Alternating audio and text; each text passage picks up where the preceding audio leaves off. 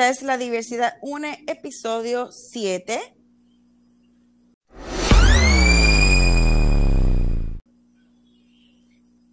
Y bueno, buenas noches, buenos días, buenas tardes. A la hora que usted nos esté escuchando en este episodio, a petición popular, estamos nuevamente en otro podcast de la diversidad UNE. En esta ocasión tengo el privilegio de compartir con nuestro amigo Tomás Cintrón y nuestra moderadora, nuestra main host Giselis Torres. Bienvenidos. ¿Cómo están? saludos.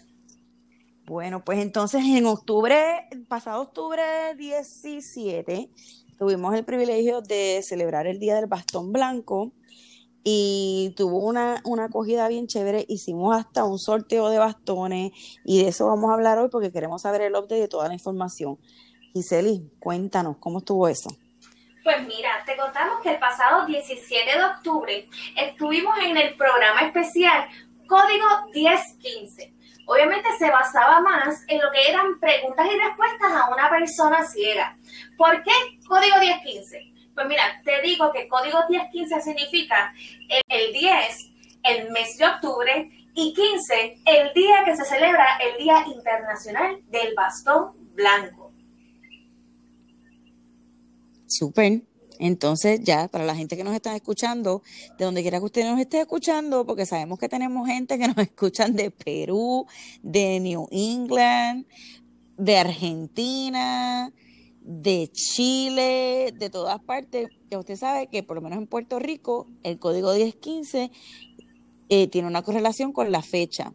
Y entonces, Tomás, cuéntanos un poquito de cómo, cómo surgió ¿Cómo te ha surgido a ti esta iniciativa de, ayudar, de dar la mano, de tu proceso? ¿Cómo te naciste ciego? ¿Te, pasó alguna enfermedad? Cuéntanos un poquito de ti. Sí, buenas noches para todo el mundo, dado esa información que acabamos de recopilar.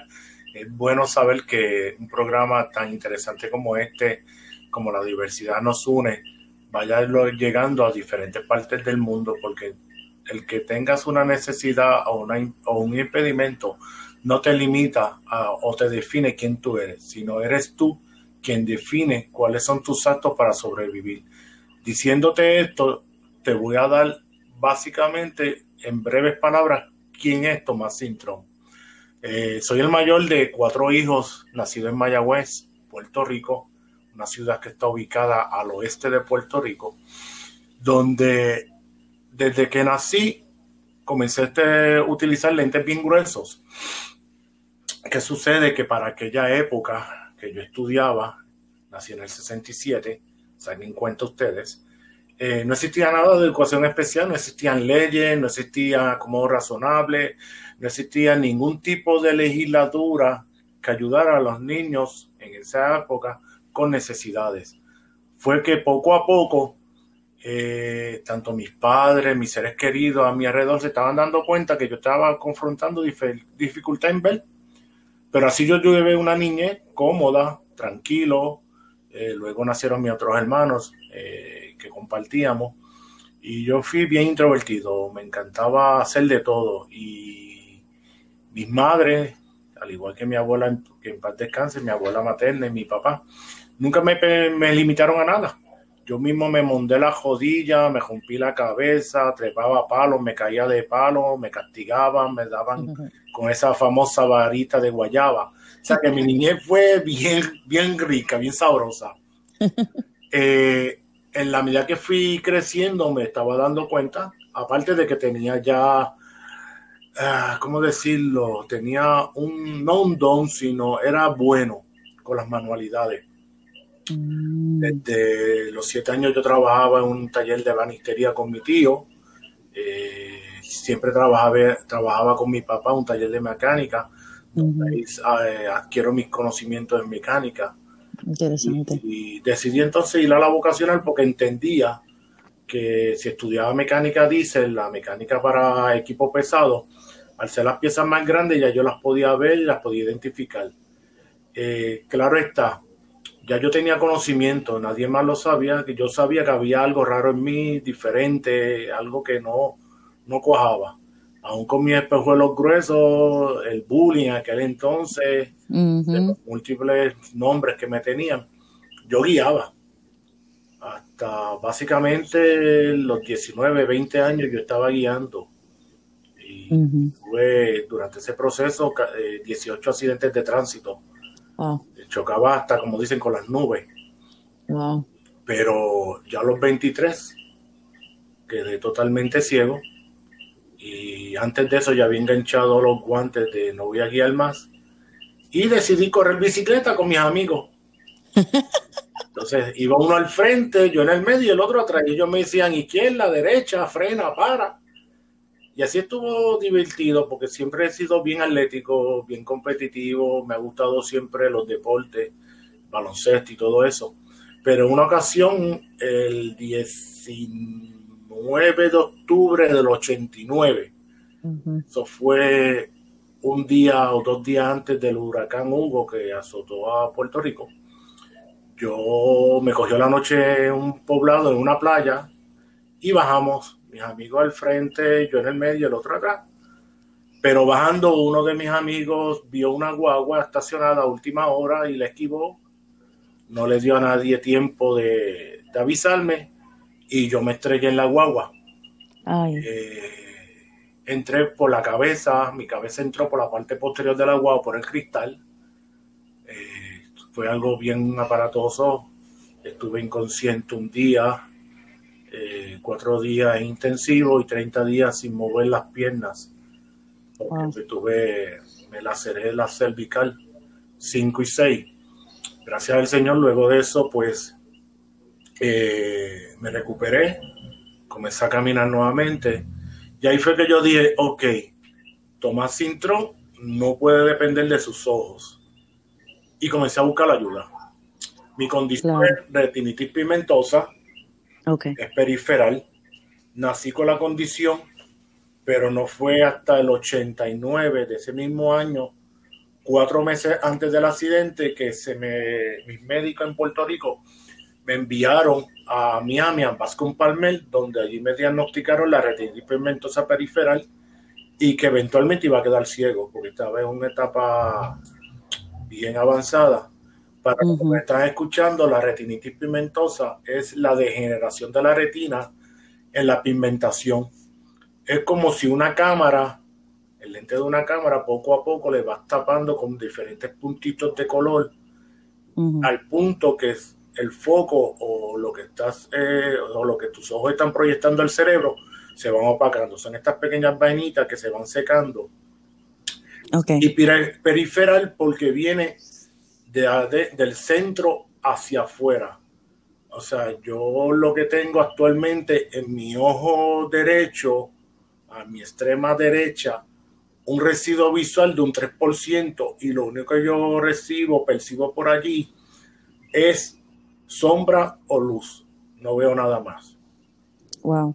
Y diciendo esto, eh, acepté ayudas de rehabilitación. Ya yo había ido a la universidad.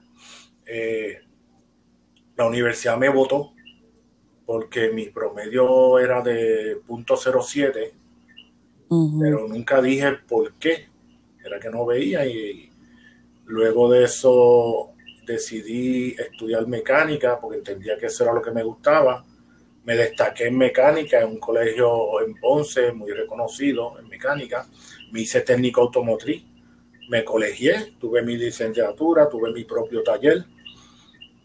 Por situaciones ajenas, pues situaciones económicas, pues perdí el taller, pero decidí continuar esforzándome. Ahí es que voy a rehabilitación vocacional en Santurce que es un centro para personas ciegas adultas, y comencé a trabajar conmigo mismo, a aceptar mi, mi ceguera. Entiendo. Muy fácil. Luego de eso conocí a la National Federation of the Blind, una de las grandes organizaciones de personas ciegas en los Estados Unidos con más de 50 mil miembros y ya tienen filiales alrededor del mundo. Y esa filosofía de tú eres ciego pero no dejas de ser persona, tú puedes lograr todo lo que tú quieras, fue la que me motivó, no solamente a mí, sino a superarme, adquirir control de mi vida. Esto me llevó a ser lo que soy para poder ayudar a, otros a otras personas. Actualmente soy profesor del programa de Impedimentos Visuales del Departamento de Educación de Puerto Rico. Ya llevo 21 años laborando con el departamento. Y um, tengo a cargo como maestro enlace con varios compañeros, colegas de maestros que trabajan con niños ciegos en brindarle asesoramiento y pues, brindarle todo el conocimiento que tengo para compartirlos con ellos. Básicamente ya resumí mi vida. Pues mira, antes que tú continúes, añadiendo a esto, es uno de los mejores maestros de impedimento obviamente fue mi mentor, y todos los conocimientos que yo adquirí de braille y orientación y movilidad, gracias a Dios, fue por este hombre, que lo aprendí. Literalmente me dijo al principio que yo era un monstruito, porque un fin de semana me aprendí el sistema braille, y luego cuando adquirí mi primer bastón, porque me hice pasar por ciega. Pero eso es parte de tú apasionarte por una carrera que de verdad muchas personas no entienden. Así mismo es. De verdad que sí. Así mismo es. Es impresionante escuchar la, todo el relato de Tomás porque eh, eh, de verdad que es un ejemplo de, éxito. Porque eh, nada lo detuvo, él siguió. Fueron, fueron momentos difíciles, no te voy a mentir, pero lo más impactante para mí fue cuando retomé mi carrera universitaria. Ya tenía todo el conocimiento, tenía las destrezas, había adquirido eh, adiestramiento en el área de la ceguera porque pues eh, ya había retomado, había aceptado mi, ceguera. Y cuando solicité permiso para reingresar a la universidad, me dieron un permiso condicionado a que en un año tenía que, que subir el promedio por lo menos a dos puntos para mantenerme con la beca y en la institución. Eso fue en enero del 94 y pasó junio, que tomé muy en serio mi carrera universitaria. Luego estudié julio y cuando hice mi matrícula del semestre de agosto a diciembre del 94, mi promedio ya había alcanzado de 0.07 cuando me votó la institución a 2.54, lo cual me mostró a mí que no era por falta de conocimiento el que yo no había adquirido o dominado esas destrezas académicas que estaba adquiriendo, sino era porque no había reconocido mi impedimento ni tampoco me había adiestrado y buscado ayuda. Claro. No, pero también hay que decir, Nair, Tomás es un hombre casado con dos hijos mayores de edad, ¿sabes? Los adolescentes ya están en la adultez. Que de verdad esto no ha sido de que Tomás se superó nada más en la parte académica, sino que él se superó en la parte de social, ¿verdad, Tomás? Correcto. Que estableciste una familia. Y lo curioso es que la, yo diría que es el 76.8% inventado por mí. eh, estas son mis estadísticas. Este, el que quiera debatirla eh, tiene toda la razón. Que me casé con mi lectora. Un examen de, de religión, mi lectora asignada por rehabilitación en aquel entonces se excusó que no podía leerme el examen. Yo responsablemente me comuniqué con mi profesor y me dice, ¿qué es lo que tú necesitas? Pues alguien que me lea. Puede ser usted, no, no, no, no. Y pasaba esta persona hermosa, adorable, maravillosa, que no nos conocíamos. Y él le preguntó y ella dice, sí, yo estoy dispuesta. Me leyó, me gustó como leyó, la contraté y un año y medio después nos hicimos novios, formalizamos, nos casamos y es, ha sido la persona que me ha dado no solamente mi norte, sino la inspiración. Ella fue la que me motivó. Yo me gané, me he ganado ya tres becas nacionales. Wow. Como el mejor educador. Eh, y no lo digo por, por modestia, sino porque ha sido logro. Claro. Y me gané una beca para estudiar en Estados Unidos. Tuve un año en Boston, Luisiana, estudiando en uno de los mejores centros más prestigioso que tiene la Federación Nacional de Ciegos en Louisiana Center for the Blind, que a su vez era un prerequisito para entrar a Louisiana Tech University y hacerme instructor de personas ciegas. Hay que darse o hay que reconocer que para esta fecha del 99 al 2000, los, las personas ciegas no podían ser instructores de movilidad porque se decía que como una persona ciega, un instructor ciego podía estar velando a un estudiante que estuviera adquiriendo destreza.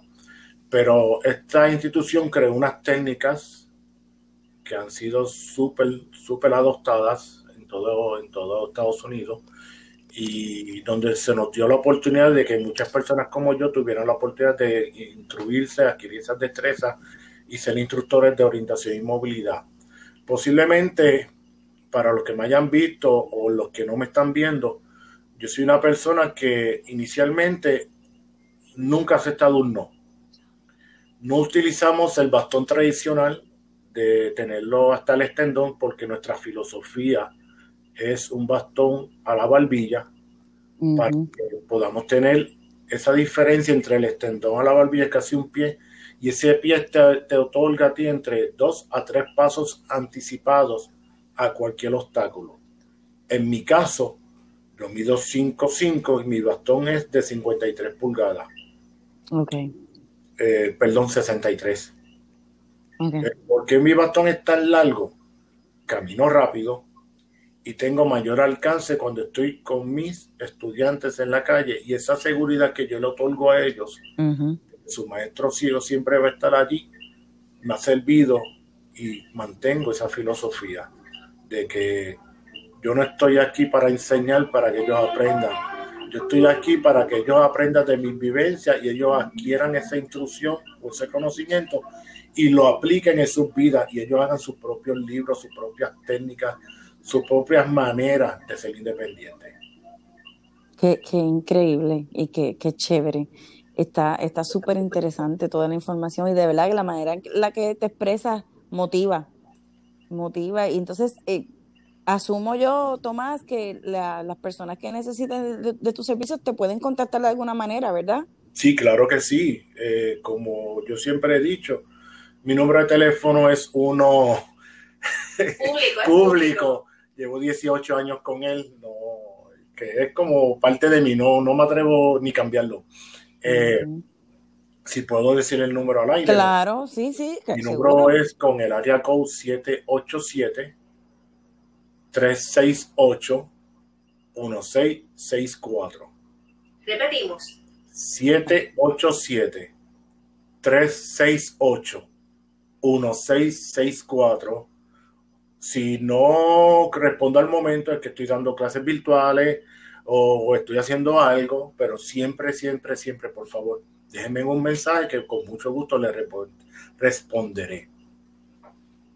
Que tu, tu, tu motivo, ¿verdad? Y tu misión es, servir y es servir en, en especialmente en el área de, de, problemas eh, visuales y no no necesariamente en visuales eh, como tengo, o sea, trabajo con cualquier tipo de impedimento asesoro a padres eh, pero mi, mi, fuerte, como decir, lo que me apasiona, lo que estoy más lleno es que en el área de eventos visuales, ya sea en braille, orientación y movilidad, tecnología, teléfonos inteligentes, o lo último que estoy haciendo, vida independiente y procesos de transición. Mi hobby, pues la mecánica, intentando, sigo con la mecánica, el hecho que, que perdiera totalmente mi vista no me ha limitado a ser mecánico, eh, sigo laborando en el área, pero lo hago ya más bien para el área personal o amistades. Ya no estoy en el área comercial. Y, me he ganado ese respeto entre la comunidad de mecánicos y en los autopares, pues ya me reconocen como una persona conocedora del tema, que no soy un, un cambiatuerca, como dicen por ahí. y es ciego. Y soy ciego total. Exacto. Miren, una vez, contando una anécdota, a mí se fastidió, por decirle una palabra boricua, se me fastidió una goma de que hace conexión con el termostato. Y el carro empezó a botar agua y empezó a botar un humo. Y Tomás me dice, andábamos los dos porque estábamos dando un curso de orientación y movilidad en Ponce Serpi, que también lo pueden buscar, que también ahí Tomás Sintron es profesor de orientación y movilidad, que pueden aprovechar y buscarlo. Pues estamos de camino para acá, para su casa, y me sucede esa situación. Pero me dice, llega hasta casa y vamos a bregar en el carro para efecto, yo no sabía que era mecánico, pero pues ya, yo sabía, pues mira, lo sabe hacer, pero nunca lo había visto bregar con el carro. Pues nada, me dice, abre el bonete. Y cuando abre el bonete, pues nada, yo lo veo a él ahí, busco sus piezas, sus herramientas para poder ir desarmando. Y la cuestión es tú verlo, cómo él maneja las herramientas. Y cuando fue a sacar la goma, era él mismo cortó el pedazo de la goma que no servía y sacó el termostato y luego lo puso otra vez. ¿Sabes tú que al día de hoy el carro sigue corriendo? O sea, imagínate que algunas veces los mismos mecánicos regulares cometen errores, pero en ese momentito que cuánto duró, 20 minutos, media hora. Bueno, media hora porque esperamos que se enfriara, soy ciego, pero no tonto, sé que me voy a quemar. pues miren, o sea, eso fue algo como que es en serio que Tomás me está cambiando o cortando esa bonita y se quitó el termostato. Cuando yo se lo dije a mi papá, miren, me dice, ¿en serio que Tomás te bregó el cajo? Y miren, al día de hoy, yo conozco a Tomás desde el 2011 al día de hoy mi carro no tiene termostato y sigue corriendo. o sea, imagínate el excelente mecánico que toma.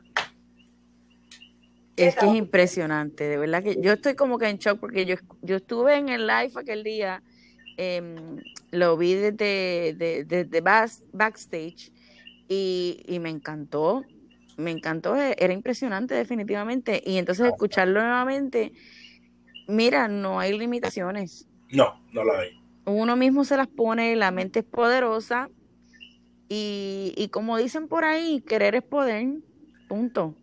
Hay veces que la gente me dice, hay algo que tú no has hecho o que no se puede hacer yo, que no se puede hacer, no me atrevería a decirlo. Porque cuando yo digo no se puede hacer esto y busco en la historia, hay un ciego que lo hizo. O cuando mm. digo no lo he hecho, porque no tenía la oportunidad. Pero hasta ahora he corrido motoras, lanchas, jet ski, caballo, escalado montañas, canoa, buceo, tengo licencia de buceo, eh, me he montado en tren, he viajado caminatas largas pagando promesas.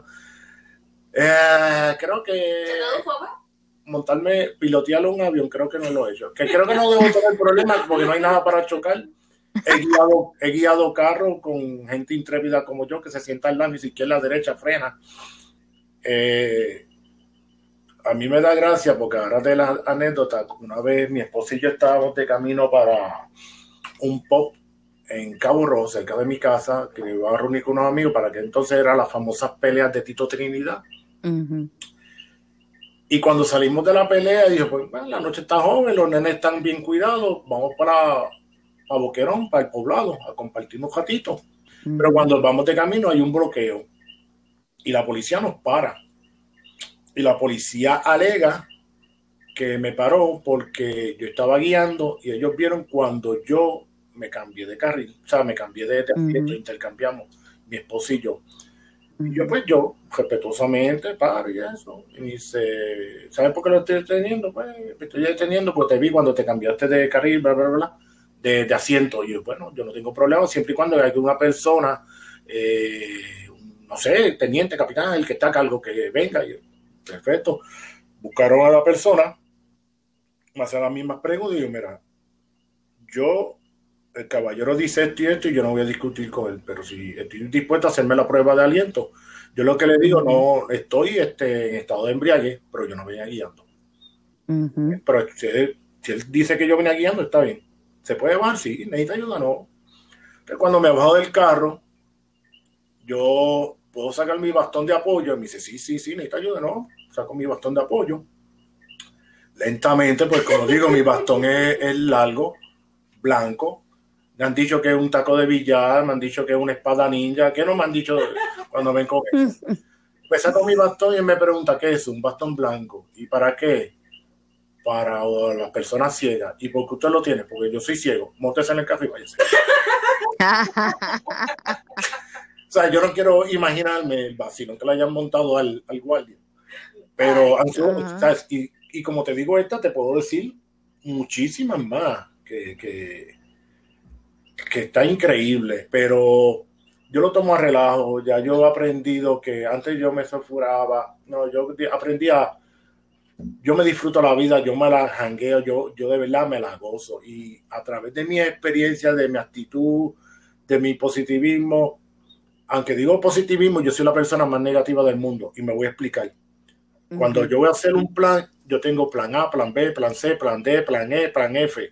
Me falló el 1 y el 2, tengo el tercero, tengo, sea, ¿y cómo tú logras eso? Siendo negativo, pero en realidad es el precavido. Ajá, exacto. Y cuando yo voy a contra, ya voy por el quinto o cuarto plan, es que hay un plano mayor que te está diciendo no salga.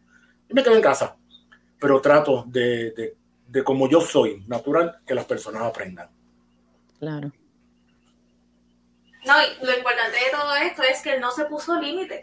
O sea, hay muchas personas que tienen impedimentos y pues obviamente puede ser un familiar, un papá, una mamá o un encargado que dice, no, tú no puedes. La cuestión es no limitar a la persona que tiene algún impedimento porque eso no, no se trata de que tú veas sus debilidades, si tú, se trata de que tú veas la fortaleza que tiene la persona. Y la apoye y la. Exacto. sí, que a veces, a veces nosotros como padres de niños con impedimentos los limitamos sin querer. Exacto. Eh, Tenemos que aprender a identificar qué es lo que estamos, ¿verdad? Eh, limitándolos nosotros mismos a ellos para darle la oportunidad a, que sean independientes. Yo tuve un caso uh, cuando era maestro de salón recursos que estaba trabajando con un niño con autismo. Y empecé a llevarlo a, a las texturas. Y luego de las texturas yo hacía en, en mis clases, en escuela pública, compraba pan y los enseñaba a hacer sus sandwichitos de mezcla para que, pues, parte de, cosas de independencia. Y ah, esto me, motiva mucho. Eh, vino una vez la mamá llorando. Yo, ¿qué habrá pasado? Y fue que el se levantó bien tempranito y le hizo el desayuno a la mamá sandwichito de jamón, queso y mayonesa. El reguero de mayonesa por el piso era increíble. Pero el hecho nada más de que mamá el nene viera el nene, ella me lo agradeció tanto. Y ahora mismo el nene está viviendo en California del Norte, tiene 24 años, trabaja en un zoológico que está cerca de su casa, trabaja en cine los fines de semana y quiere aprender a guiar. Qué chévere.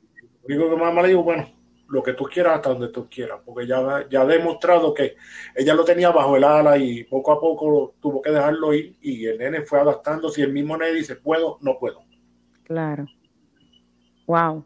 Es que está súper chévere. Aquí podemos estar 10 horas con Tomás escuchando y, y, aprendiendo, aprendiendo, porque, o sea, y Giseli es, una súper estudiante, eh, Tomás es su mentor y ella está súper súper entrenada. No, y muy orgullosa, incluso ahora cuando ella está haciendo su, su certificado en, en AT y le dicen, con la forma de ella expresarse, ¿quién fue tu maestro? Fulano de tal. Ok. Ajá. AT, para el que nos está escuchando no sabe lo que es AT, es asistencia tecnológica. Tecnológica. Bueno, mi gente, eh, ya llegamos, ¿verdad? Estamos llegando al final de, este episodio. Falta algo. Ajá. Las personas que participaron del sorteo Ay, verdad, sí. fueron aquí de mismo de Puerto Rico, gracias a Dios. Fueron dos bastones y una regleta y un estilete. Dos personas de Puerto Rico y una persona de la Florida. Ay, ¿cómo fue esa interacción después de que, verdad? Porque anunciamos los, los ganadores y eso, y cómo, cómo estuvo esa interacción, ¿se comunicaron contigo? Sí, no, no, porque yo fui que los entregué. Eh, yo utilicé mi cuenta que tengo de comprar bastones y yo decía, si se los mando a sus direcciones, muchos carteros no conocen lo que hay, pueden ser que lo devuelven. Yo me encargué que los bastones llegaran todos donde mí. Super. Y, la regleta. El bastón personalizado que fue de la compañera Silvia de Coamo. Eh, ella no entendía cómo que personalizar. Bueno, tienes tres tipos de bastones. ¿Cuál tú quieres? Y le gustó uno telescópico, que para chicas es ideal. Lo puedes guardar en tu cartera, lo puedes usar cuando quieres. Eh, y ese fue el que se le mandó a pedir a su medida. El segundo bastón es un bastón rígido en fibra de, carbón. Ese se lo ganó una persona en Florida. El bastón me llegó a mí y una vez que me llegó a mí, el mismo empaque o envase que vino el bastón se reenvió a Florida. Y el tercero fue la regleta, que fue de aquí de Puerto Rico. Una vez que me llegó la regleta, lo eché un sobre protector y se lo envié a la persona. Ya validamos, todos lo recibieron. Se supone que tengo que darle seguimiento a Giselle y que ellos, una vez que se recibieran los regalos o los bastones y la regleta, si van a tomar una foto para reenviármela a mí, compartírsela a ustedes para evidenciar que el...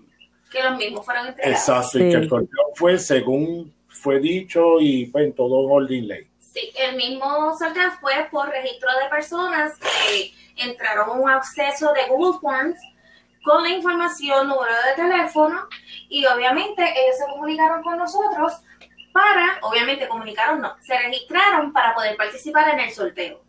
¿no? Y gracias a ustedes, porque de otras personas que estaban participando de, ese día, de la actividad de la diversidad nos une, y al dar mi número de teléfono se conectaron tres personas adicionales, pues querían conseguir bastones, porque en Puerto Rico no consiguen bastones. Por lo ah. tanto, ordené bastones adicionales, una ah. segunda orden, y cuando me llegaron los bastones se los reenvía a sus direcciones sin ningún costo, solamente les cobré el costo de, del bastón y, el, y el envío pero es bueno saber que gracias a ustedes por esa oportunidad eh, podemos seguir llegando a más personas y cubrir esas necesidades. Y eso es lo que nos llena, ese es el propósito de nosotros. Eh, estamos para eso mismo, está la diversidad une, para unirnos, ayudar, proveer, dar la mano y de verdad que, que brutal, qué bueno, qué bueno Así que ya saben, Tomás, por favor, di tu número de teléfono una vez más para que, para que la persona